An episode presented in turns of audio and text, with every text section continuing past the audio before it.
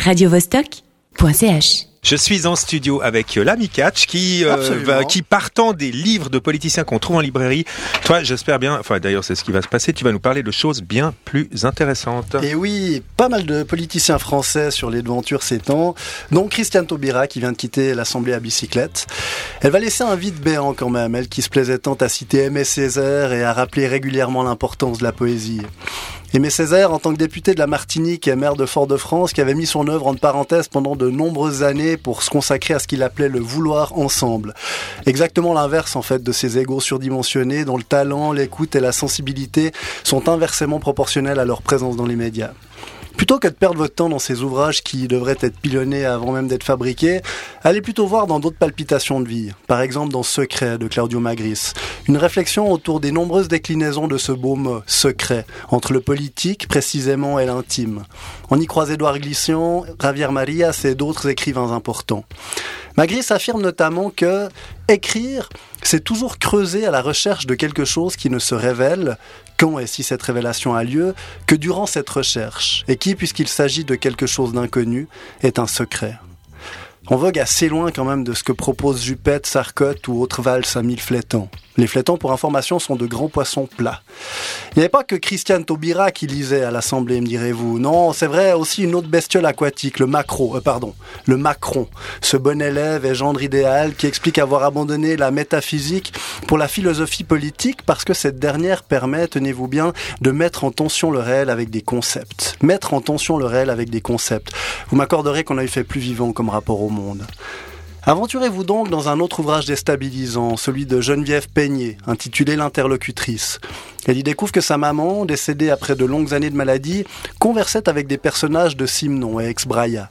Elle annotait en effet les marges et les pages blanches, soulignait ce qui lui parlait particulièrement.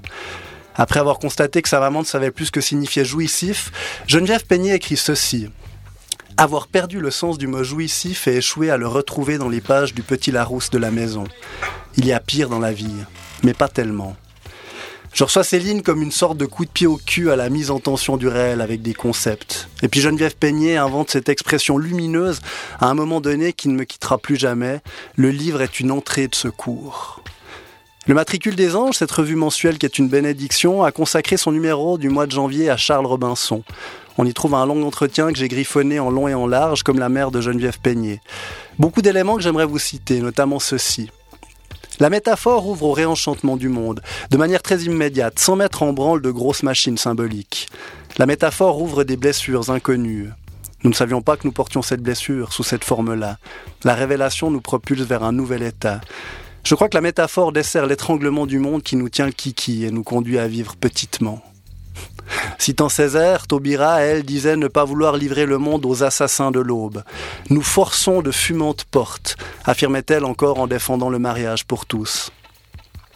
Dis, c'est un miroir ou un trou de serrure Hein? Dans ton bouquin, tu regardes vivre les autres ou tu ne vois partout que toi? Ça, ce sont des lignes de mourir et puis sauter sur son cheval de David Bosque. Ceci aussi. Bulles infimes de solitude, les vagabonds, les amoureux, les lecteurs font dans la soupe collective un ferment qui nous sauve. Et si la plupart de ces bulles échouent à remonter à la surface, qu'importe, ça travaille, ça lève. Bon, puisque je ne suis plus à un saut du coq à l'âne près, je terminerai en copiant quelques lignes du Manifeste pour le vin naturel, que l'on doit à Antonin Yomi Amunategui, animateur d'un blog jouissif, allez voir, ça s'appelle No Wine is Innocent. Ensuite, pour finir en beauté, ce sont des mots d'Aimé Césaire, dont il a été question au début de cette chronique, qui résonneront dans la voix d'Arthur H.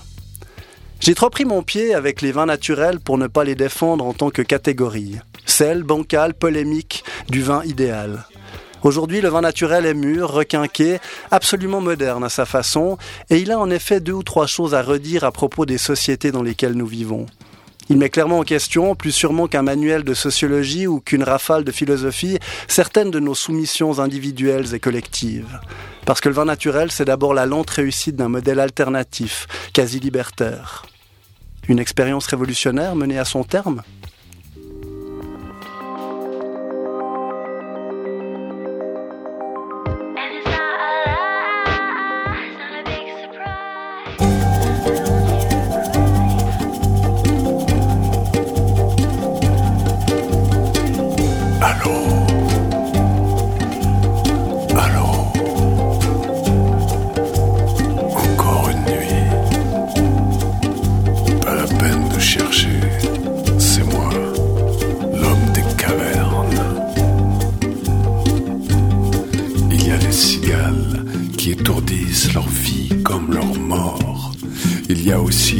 verte des lagunes.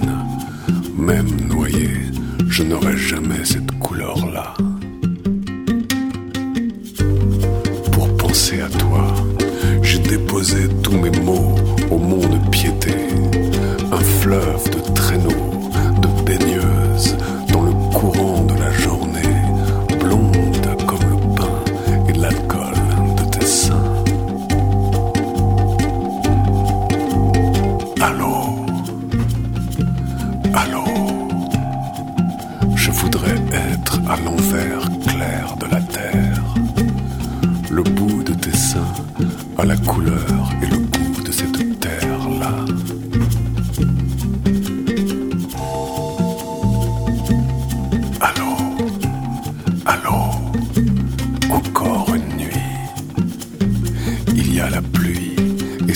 de fossoyeur.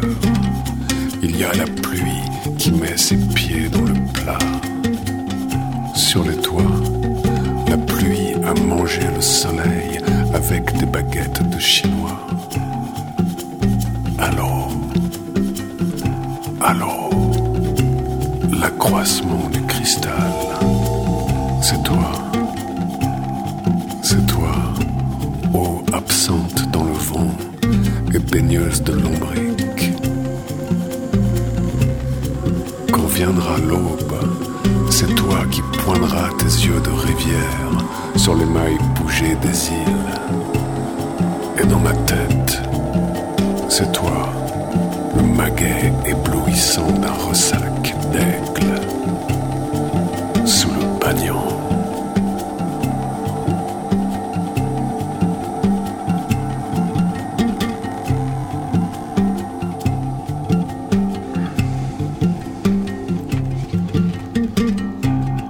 radiovostok.ch